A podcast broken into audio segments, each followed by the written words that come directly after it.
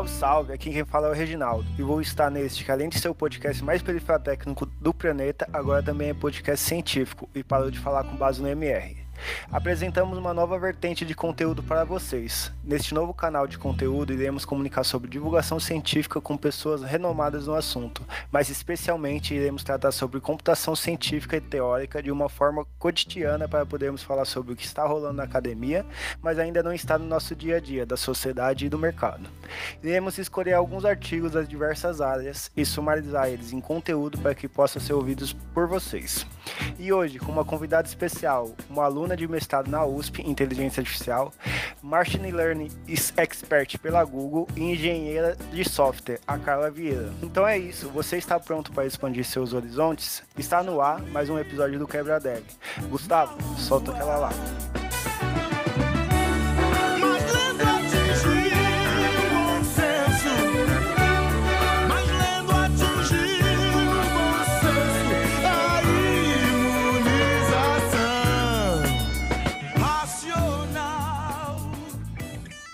Então bora lá. Nesse episódio vamos falar um pouco sobre diversos assuntos muito importantes para o nosso presente, mas também para o nosso futuro próximo. Teremos aqui alguns temas importantes sobre explicabilidade na inteligência artificial, vieses, fornés, as caixas pretas algorítmicas e também a, sobre decolonização de dados. E para isso tudo, teremos, como já comentado, nossa convidada Carla Vieira. Já vou deixar o espaço para ela se apresentar e já darmos o nosso primeiro passo nessa conversa, contextualizando nossos ouvintes sobre o que é uma caixa preta algorítmica. Olá, pessoal, bora lá então. Vou contar um pouquinho mais o que eu estou fazendo no mestrado, né? Então, Reginaldo já deu uma apresentada aí na minha carreira, no que, que eu faço, né? Mas aí durante o mestrado eu tenho pesquisado sobre interpretabilidade e algorítmica, né? Que a ideia é a gente tentar compreender melhor como os algoritmos funcionam por uma série de motivos. Um dos motivos é justamente o começo da nossa conversa aqui, que é uma que é o que a gente chama de caixa preta algorítmica, né?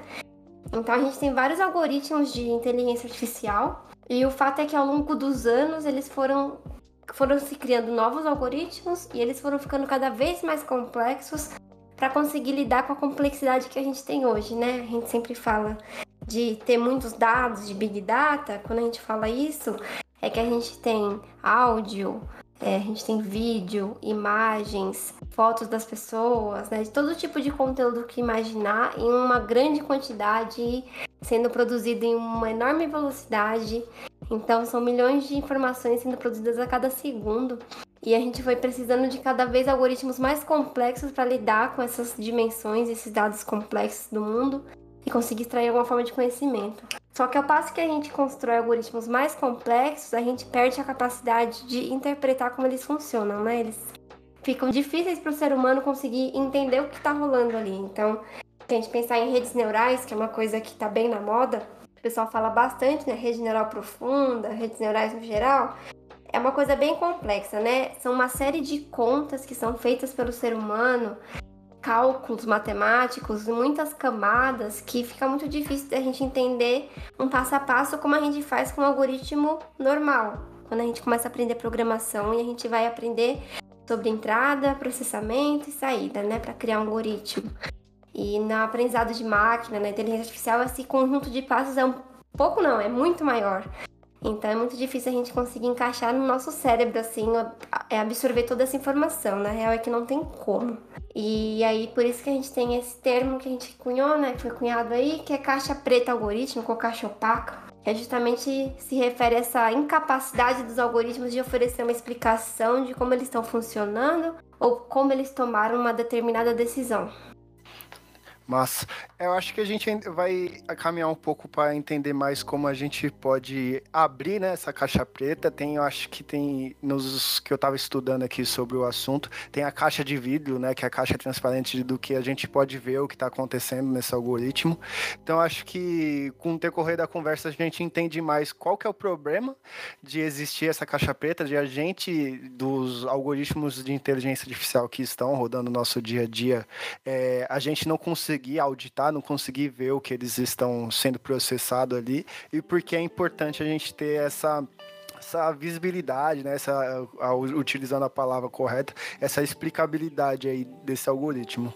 É, dentro disso ainda, dentro de, do, é, desses algoritmos de inteligência artificial, dessa massa de dados que a gente tem para processar, a gente já falou aqui sobre, no Quebra Dev, tem um episódio sobre algoritmos, que a gente fala sobre é, capitalismo de vigilância, racismo, racismo discriminatório, é, racismo algorítmico, e, tem, e tudo isso ele carrega é, eles estão é, associados com, com, esse assunto também, né? Mas antes de falar sobre o racismo algorítmico, eu queria entender um pouco mais sobre o que são esses vieses, o que é um viés algoritmo, como que ele é formado, como a gente pode entender mais essa ideia.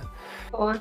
Então, quando a gente fala o termo vieses, é, ele vem da estatística, né? E ele se refere até ao comportamento humano de a nossa capacidade de fazer associações automáticas sobre as coisas. Então, a minha história, a minha família, a religião que eu tenho, tudo isso afeta a maneira como eu vejo o mundo, né? Pessoalmente, a gente tem nossos, nossos vieses que a gente fala, né? Como eu vejo o mundo, como eu enxergo as pessoas, ou por que eu prefiro andar de ônibus, ou por que eu prefiro fazer uma caminhada a pé para ir até o mercado. Tudo isso tem a ver com coisas que você viveu e faz você criar uma série de direcionamentos que são bem automáticos, na real. Só que acontece, é, o problema é que é, tem, o problema que a gente tem hoje é que tudo bem, existem esses vieses que são nossos e não são tão, não tem tantos malefícios, mas o problema é que essas associações automáticas podem sim prejudicar as pessoas, né? Então eu, dou, eu gosto muito de dar o um exemplo de uma associação automática da sociedade brasileira, de sei lá, você tá sete horas voltando para sua casa na rua, você vê um homem negro de moletom na sua direção. A maioria das pessoas vai trocar de calçada. E é uma associação automática que elas fazem. Às vezes elas nem param um segundo para pensar naquilo. Elas só identificam perigo, vou trocar. Isso é um preconceito, na verdade, né? Então, eu gosto muito de lembrar as pessoas que o viés é como um eufemismo para preconceito.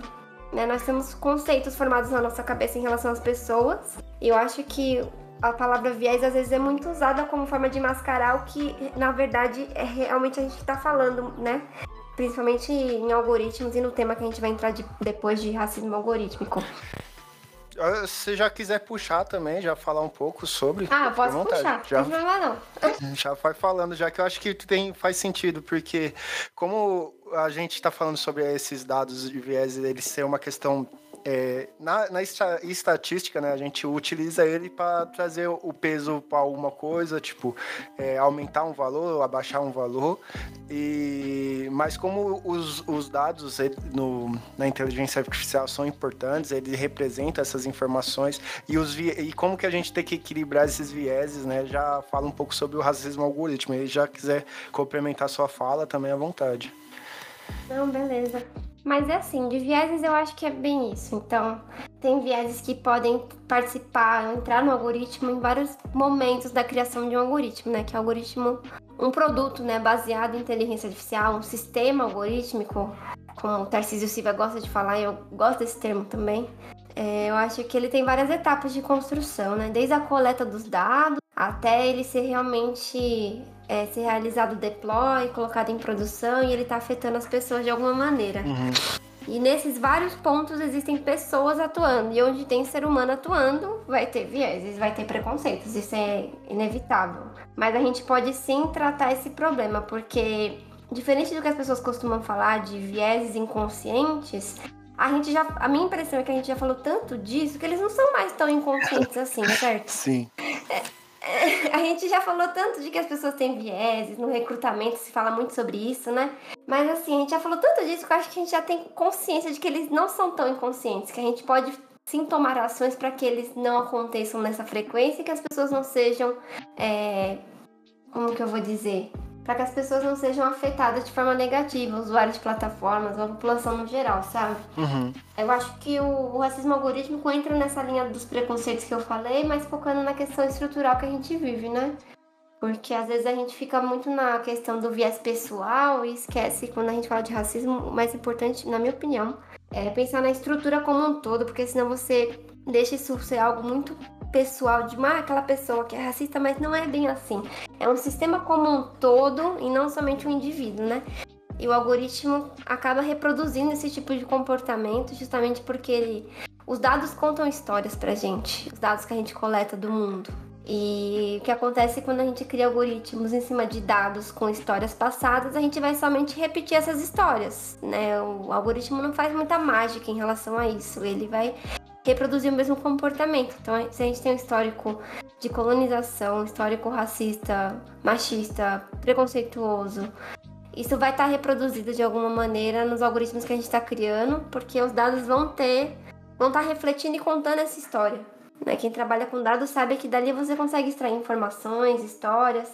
E esse é o tipo de história que a gente extrai hoje, né? A história do nosso país, que não é muito boa. Sim. Então, a gente colocar algoritmos para propagar isso, para trabalhar em segurança, área da saúde e outras áreas que são tão complexas ou tão subjetivas, é muito complicado. É, o... A gente fala fala tanto em inteligência artificial, né? Mas a gente esquece que a, é, a gente fica pensando que a inteligência artificial era é tão, já está tão avançada a ponto dela ter o saber o que é o certo e o errado baseado, tipo, no que a gente sabe como certo e errado como sociedade. Por exemplo, é, ética e moral, né? A gente tem a nossa questão de ética e moral como sociedade, mas os algoritmos, eles ainda não têm essa não tem, eu acho que é, dado que a gente pode fazer como ser humano, se a gente continuasse é, ajudando como seres humanos para o avanço da sociedade, um dia chegará nesse nível. Mas hoje ainda a gente, o algoritmo não sabe o que é certo, o que é errado. Ele aprende com base nos dados, né, que, que a gente tem e com esses, e, e o, como as pessoas as pessoas que estão desenvolvendo. A gente falou isso aqui no Quebra Dev várias vezes, assim, todos desses três, quatro anos que a gente está aí, a gente já falou isso, bate, bate nessa tecla, existe eventos, existe vários assuntos que vive batendo nessa tecla, que é sobre a diversidade e tal. E as, eu acho que pode ser até um pouco repetitivo, assim, mas para quem estiver ouvindo a nós a primeira vez, assim, gostaria de saber o que você acha, assim, sobre é, é, importante que a gente tenha a diversidade tanto nas pessoas que estão produzindo esse algoritmo, quanto, as pessoas, quanto a diversidade de dados. E nessa diversidade de dados, eu acredito que já faça um pouco desse próximo tópico, que é essa decolonização. Aí, se gente quiser já puxar também. Não, perfeito.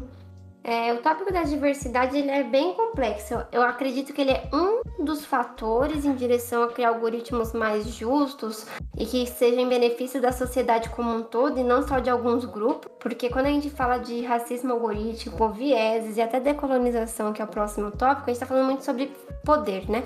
Como uhum. que os algoritmos, é, como que o poder é exercido através dos algoritmos. Né? A gente sabe que a tecnologia é uma forma de poder e muitas vezes as pessoas têm a impressão de que ela é um fenômeno irrefreável, que ela vai se evoluindo ao longo dos anos, né? E que é incrível. Claro, tem coisas muito legais sobre a tecnologia.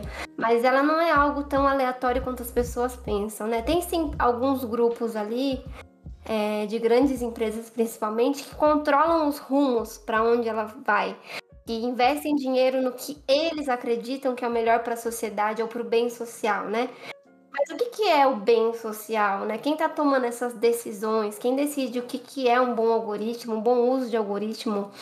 Né? O que, que é uma boa startup que vai implementar um sistema algorítmico? Então tem muitos, muitas questões de poder envolvidas nisso, né? Muito disso se deve ao sistema que a gente vive, pensando já puxar em decolonização.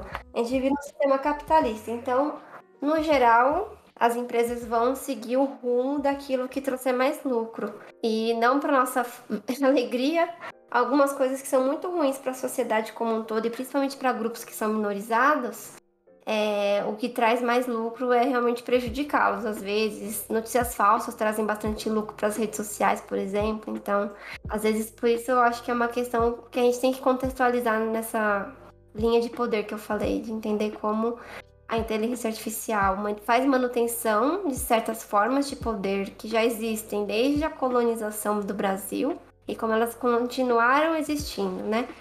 E a diversidade entra nisso justamente porque eu acredito que não adianta somente, não é que não é importante, mas somente ter pessoas mais diversas se envolvendo, talvez não adiante tanto. Porque se essas pessoas não estiverem numa posição de poder para tomar decisões de quem realmente manda nas coisas, sabe? Não for somente um funcionário que pode ser demitido a qualquer momento, tipo um cientista de dados que fala: olha, eu não vou desenvolver isso porque eu acho antiético, tchau, você vai ser dispensado e outra pessoa vai ser contratada no seu lugar.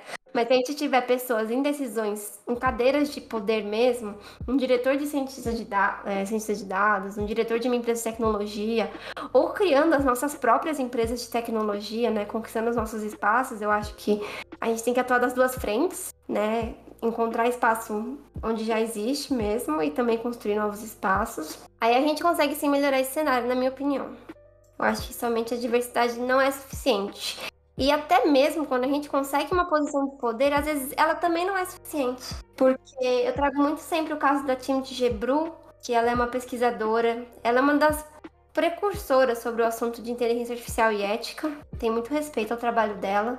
E ela trabalhava na Google como diretora do time de ética. Ela é diretora e ela foi demitida por contestar diversos pontos da empresa, sabe? E então, às vezes nem isso isenta de que coisas de que isso aconteça, entende? Que dá até um conforto, falar, nossa, até alguém como a Timnit na Google, dá até falar, nossa, putz, acho que as coisas podem melhorar. E aí você vê ela sendo demitida da forma como tudo aconteceu, dá até às vezes um pouco de. Você perde até um pouquinho a esperança, a gente não pode perder, mas não é uma balada, sabe? Você fala, pô, ela que estava numa posição de muito privilégio, né?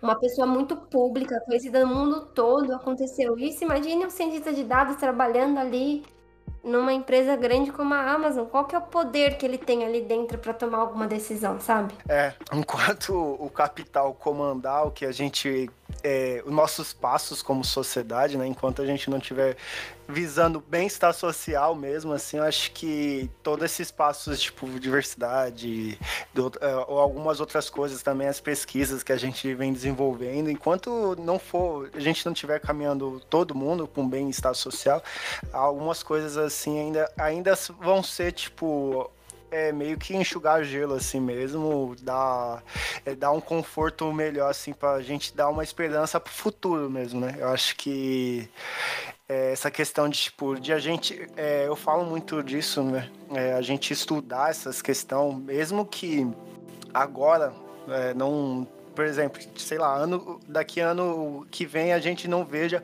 os resultados do que a gente está desenvolvendo, do que a gente como sociedade está desenvolvendo, mas para quando a gente conseguir ter um passo maior de bem-estar maior, né, quando as pessoas é, realmente tiverem com, com esse pensamento que a gente precisa caminhar como sociedade para que todos estejam bem, eu acho que isso vai fazer é, todo esse trabalho que a gente vem pesquisando, todos esses estudos, eles vão fazer muita importância lá na frente, né? Porque querendo ou não, a gente está caminhando, mesmo que alguém está empurrando a gente para trás, às vezes a gente está tentando caminhar sempre, sabe?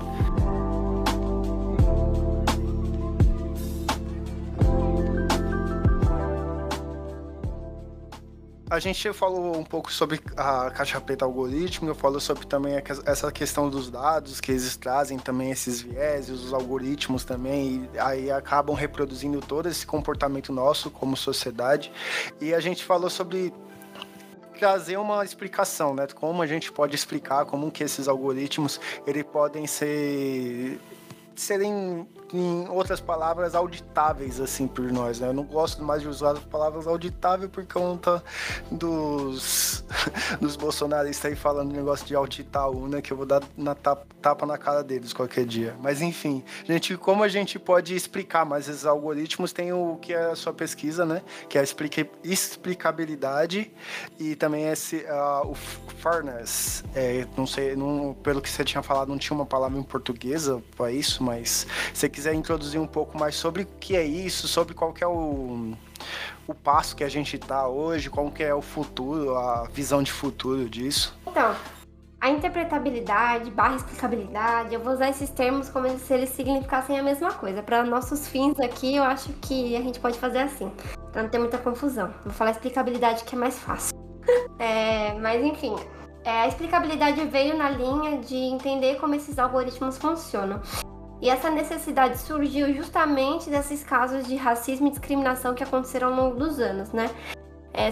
Pessoas começaram a querer ter o direito, de, com toda razão, de contestar o algoritmo. Então, por exemplo, suponha que um algoritmo participe de uma sentença judicial, a pessoa acusada ela vai querer ter o direito de entender qual era o algoritmo, como ele tomou a decisão, ou contestar aquilo de alguma maneira. E ela tem toda a razão, né? Ela tem que ter esse direito.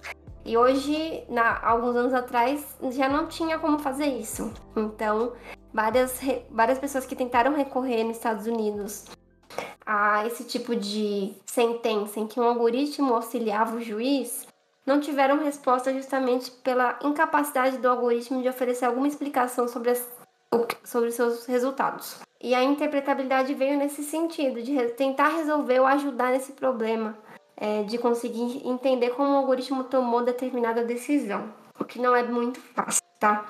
Não é muito fácil porque quando a gente fala de explicabilidade, a gente tem. É, a gente pode dividir em dois grupos que a gente pode olhar. A gente pode tentar explicar o algoritmo de forma local ou de forma global. De forma local é quando a gente quer explicar um caso específico. Então, a pessoa tal foi condenada eu quero entender como o algoritmo tomou essa decisão. Ou o empréstimo do cliente tal foi negado no banco e eu quero entender por que, que o algoritmo negou o empréstimo. Isso é local, você quer entender para uma pessoa específica, um caso específico, é, como que aquela decisão foi tomada. O global é o contrário, você quer entender no, como um todo como o algoritmo funciona, quais são as variáveis mais importantes para ele. É, no exemplo do empréstimo, que eu acho que é bem mais fácil de entender, o que é mais importante para ele para provar a idade, a renda, onde a pessoa mora, o que, que é, são as informações mais importantes. Esse é um exemplo de explicação que o algoritmo pode te oferecer para entender como que ele está balanceado e como que ele está funcionando. E os dois casos são super importantes, né? O local, justamente por essa necessidade de é, a pessoa ter o direito de contestar e, o, e a empresa que utilizou o algoritmo ter que oferecer uma explicação para aquela pessoa. E o global, para você garantir alguma segurança antes de fazer, colocar um modelo de aprendizado de máquina é, em produção. Então, quando você está desenvolvendo ciência de dados, engenharia de dados, todo o time de dados desenvolvendo um algoritmo novo, eles têm que ter alguma forma de validar que esse algoritmo está funcionando conforme esperado, né? Se possível, que ele não está causando nenhum prejuízo ou dano para ninguém. E uma forma é a explicabilidade global, já que eles não vão ter como olhar cada caso, eles vão ter que ver como um todo como o algoritmo funciona. O caso a caso é em caso de contestação ou se eles identificarem algo estranho. E o fairness vem nessa linha também da explicabilidade, mas é que eu falei que não tem muita tradução, porque justiça não é a palavra correta. Equidade talvez seja, mas não tem uma tradução específica. Mas fairness vem na linha de garantir que o algoritmo está sendo justo de alguma maneira. Então, por exemplo, é que você tem lá uma, um banco, uma série de. um banco de dados relacionado a dados de empréstimo das pessoas. Então você vai ter os dados dos clientes do banco, idade, nome, CPF, é, renda, escolaridade, todas as informações que o banco usa, e até mais do que isso, né? Se pá, eles usam até modelo de celular que a pessoa tem. Ah, não, Sim. isso é real, já ouvi é, testemunhos disso. Mas enfim, eles vão ter todos esses dados. E aí, uma coisa que você pode pensar quando se fala de fairness, a gente fala de grupos. Então, você vai estar sempre comparando como o algoritmo se comporta em diferentes grupos para garantir a justiça. Então, um grupo pode ser através da idade, pode ser através do gênero, pode ser através da raça, pode ser através de onde a pessoa mora. Eu quero comparar é, como que o algoritmo de empréstimo se comporta com pessoas que moram no norte e pessoas que moram no sudeste, sabe? Você pode tentar fazer essa comparação, que tem diferenças, a gente já sabe. Mas a fairness vem nesse sentido. Você tem métricas definidas. Um exemplo de métrica é o algoritmo é, é capaz de dar resultados positivos para diferentes grupos na mesma proporção. Então, se você tem um grupo de pessoas negras, de pessoas de pessoas brancas, pessoas não brancas, é, você quer, por exemplo, garantir que para os dois grupos o algoritmo aprova os empréstimos na mesma proporção. É um exemplo de métrica, tem outras, tá? Mas fairness é sempre nesse sentido, comparar entre grupos como o algoritmo se funciona. Então você divide os dados em grupos e entende como o algoritmo se comporta em cada um, e a métrica vai te dizer se tem algo errado ou não. Só que para você conseguir calcular essa métrica, você precisa ter algum atributo, alguma variável que te diga qual que é aquele grupo protegido. Então isso é uma questão, porque muitas vezes as pessoas falam de que você não deve ter informações sobre raça, gênero nos dados, e tudo bem. Só que os, os algoritmos de inteligência artificial, eles são capazes de identificar o que a gente chama de variáveis latentes. Então, é, que são variáveis que não são diretamente descritas nos dados, mas através de um conjunto de informações ele consegue descobrir algumas coisas. Por exemplo, o CEP onde você mora, suponha que você mora em São Paulo, o seu CEP pode indicar muito provavelmente a sua cor. Então, é, a chance de uma pessoa que mora em Perdizes ser branca é muito grande. Igual a chance de que uma pessoa que mora na Zona Leste ou em alguma favela aqui em São Paulo ser negra ou parda é muito grande. Então, você pode ver que é, o algoritmo não vai ter a raça como informação, porque não pode, mas ele vai ter a informação do CEP, e isso no Brasil, em algumas cidades, é uma forte correlação com a raça, devido a como a nossa é, colonização foi feita, como que né, o fim da escravidão aconteceu, tudo isso são fenômenos históricos e sociais. Então, então você já vê que é complicado garantir internas. Porque às vezes a gente nem consegue identificar exatamente se o algoritmo está sendo preconceituoso, porque tem essas questões latentes aí que só tendo um contexto histórico você vai compreender. Por isso que é tão importante, na minha opinião, a gente ter essa noção dessa discussão que a gente está tendo aqui de decolonização, de história, de ver pessoas de outras áreas, de ciências sociais, ver o que elas entendem sobre o assunto, elas participarem dessas discussões justamente para a gente conseguir avançar nesse sentido. Senão, um cientista de dados vai nunca que ele vai considerar essa uma hipótese. Ai, será que o algoritmo está sendo racista por causa do CEP? Sabe? Uma pessoa branca lá desenvolvendo não vai considerar isso como uma hipótese. Importante que as pessoas, tipo, acho que o Quebra-Dev tem algumas pessoas aí, algumas não, acho que tem até bastante de ouvintes da, das áreas sociais aí, entender e conseguir participar mais dessa desse fenômeno né, que está sendo a, a, construção de inteligência artificial para cons conseguir trabalhar em conjunto né, com os cientistas da computação, cientistas de dados e transformar essa, essa justiça é, dos algoritmos, assim, né? Pelo menos trazer, trazer esse contexto histórico, por exemplo, é, a questão do Brasil, né? A questão de como foi formada as favelas, de como foi feita é, a Lei Áurea tal, de, de como tudo isso afetou, né? É, nossa sociedade como um todo entender como a gente pode trazer esses, esses dados, né, fazer essa realmente essa decolonização de dados, é, juntando informações e juntando esses dois grupos, essas duas áreas de estudo, assim, né? Então tem muito, a gente sempre fala bastante sobre como as áreas se relacionam, né, as áreas de estudo, onde a gente eu onde estava gravando com a, com a Roberta Duarte, a gente falou sobre astrofísica computacional, então outros, outro, duas, duas, três áreas e comunicando para construir algo junto. E também a gente também tem essa parte de, da computação, né? Tipo, as ciências sociais vêm se juntar com a computação para que a gente possa construir, porque a tecnologia é, se não acontecer um, nenhum apocalipse de a gente acabar a energia elétrica e, e algo muito grave, assim, a, a, tecnologia ela nunca vai, vai voltar para trás e ela só vai progredir, né? Então cabe a nós assim entender e buscar essas formas é, é, em conjunto assim por justiça mesmo. Gente, não é fácil. É uma área bem complicada, até porque a maioria das pessoas da computação e da tecnologia tem uma certa dificuldade com essa questão social, sabe? Ou até de sair do pedestal uhum. e, e trabalhar em conjunto com pessoas de outras áreas. Entender que a tecnologia talvez não seja a melhor ferramenta para algumas. É, para alguns problemas da sociedade. Porque às vezes o pessoal é aquela história, nem sei, eu não sei se eu vou falar o ditado certo, eu sou muito ruim com ditados. Mas é aquela história de que você tem um martelo que der prego, sabe? Sinto que o pessoal sim, usa a computação sim. meio que assim, sabe? Tecnologia, como se ela fosse resolver todos os problemas do mundo. Tipo, ai, a fome, tecnologia. Covid, tecnologia. Gente, vou fazer, vou fazer um, um app. app. Gente, vou fazer uma hackathon. Eu, pelo amor de Deus, gente. Em alguns casos, talvez a tecnologia seja a pior solução. Para mim, o reconhecimento facial é um ótimo exemplo disso. Sim, É a minha opinião pessoal, assim, mas eu é, acho que é uma um... péssima ferramenta e uma péssima forma de tentar solucionar a violência. Uhum. É. Tem, a gente, eu deixei alguns, alguns links sobre isso de alguns comportamentos, tipo, de como a tecnologia ferrou mais, né, do que ajudou. Mas. É, é, se a gente não trabalhar em conjunto vai ser difícil. Aí, com isso, eu tenho, eu fiz o que eu estava estudando a pauta e entendendo mais sobre esse tema, aí me veio algumas coisas na cabeça assim de possíveis é, que a gente pode fazer como sociedade, né, para avançar isso e ter algum tipo de segurança sobre o assunto. E dois, dois deles, um mais assim, tipo, mais formal, né, mais burocrático, que é a legisla legislação.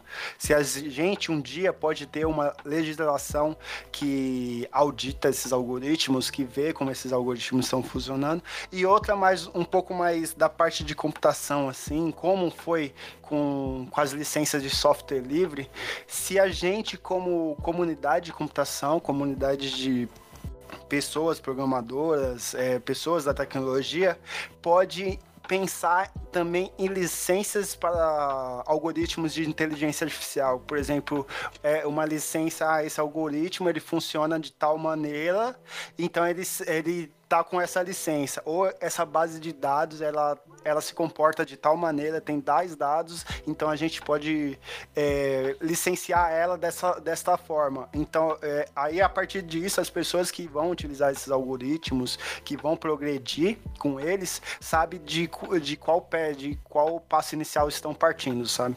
Aí eu queria entender um pouco sobre isso, se existe alguma coisa já rolando na legislação, alguma coisa sobre licenças de algoritmos. É, e se não, se há uma possibilidade, assim, sabe? Sim.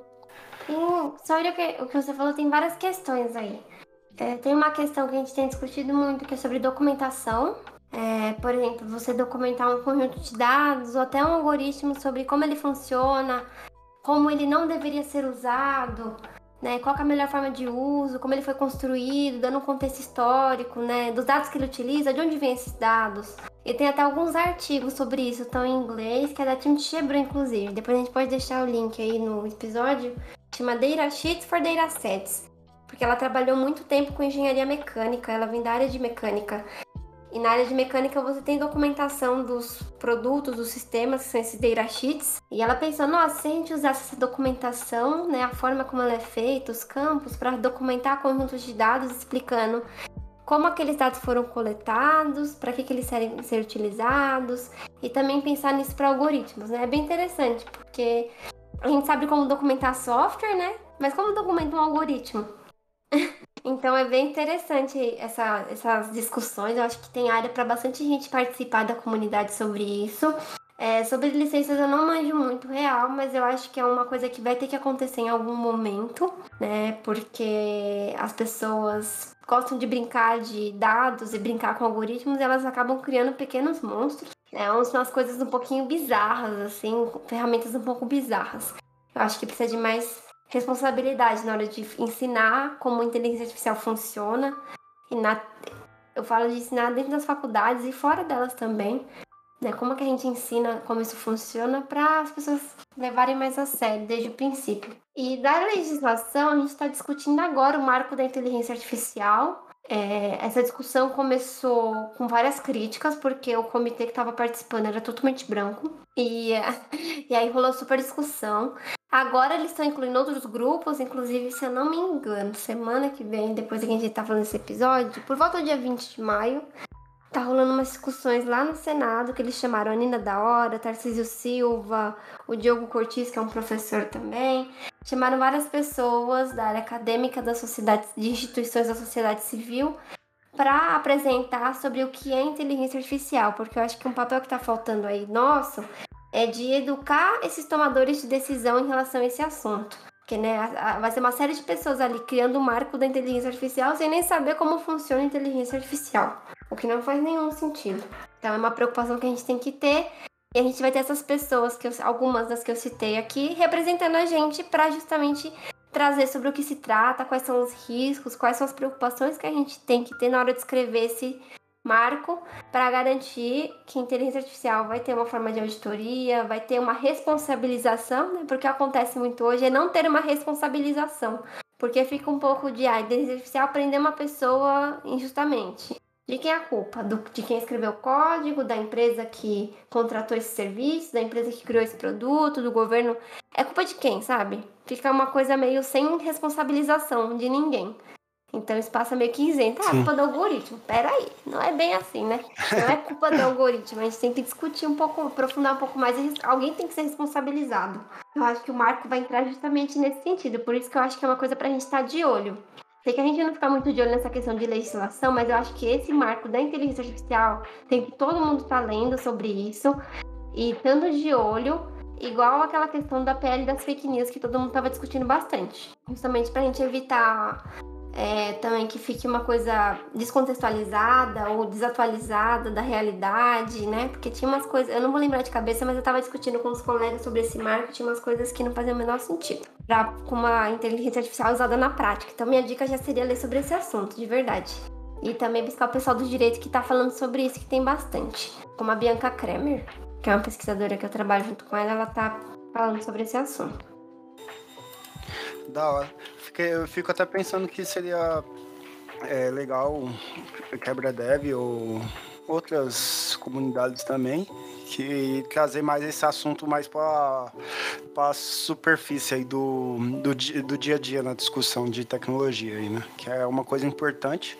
Eu tinha visto a Nina da Hora falando sobre o marco da inteligência artificial já, não lembrava do nome exatamente, mas eu tinha visto ela falando algumas coisas e acho super importante assim também, é, que a gente participe, que a gente veja o que está rolando. É não só isso, né? Mas pelo menos isso que é da nossa área assim, que vai afetar e o dia a dia nosso.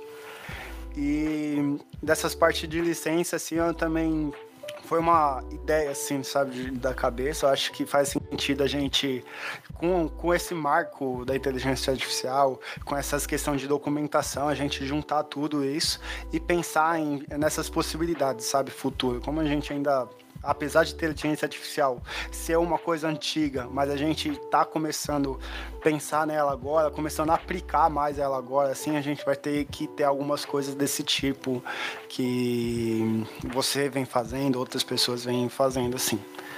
Uh, é, acho que é isso. Tem alguma coisa a comentar mais sobre? Sim, eu acho que essas discussões não são, tipo, curto prazo. Elas são médio e longo Sim. prazo, mas elas são importantes da gente já estar tá participando delas, porque senão são decisões que vão ser tomadas e a gente não vai estar tá por fora, sabe? Mais uma vez. Sim.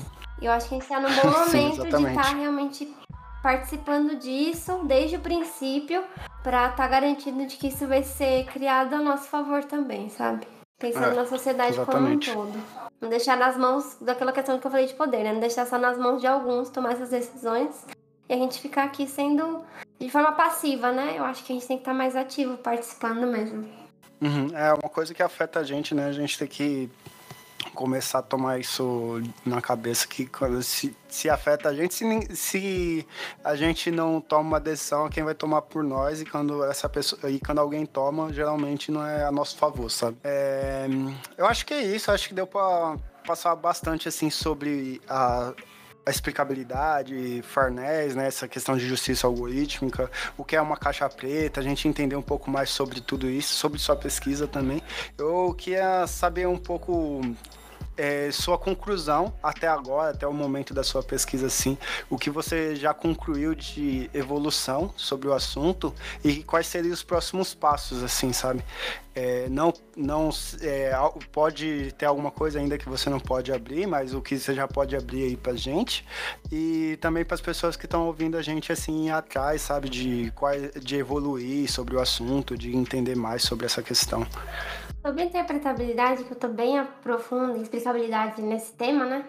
Eu acho que um dos pontos, lendo vários artigos sobre o assunto, é que a gente chegou num momento que eu acho que dá para dar uma pausa no desenvolvimento de novas técnicas e a gente pensar em como permitir que as técnicas que já existem sejam mais é, fáceis de implementar, sabe? De forma que elas sejam mais uhum. simples das pessoas entenderem ou mais práticas ou conseguir criar formas de combinar diferentes técnicas para certos problemas, alguma forma de documentar é, para o seu caso de uso, use essa técnica aqui, ou combine com essa.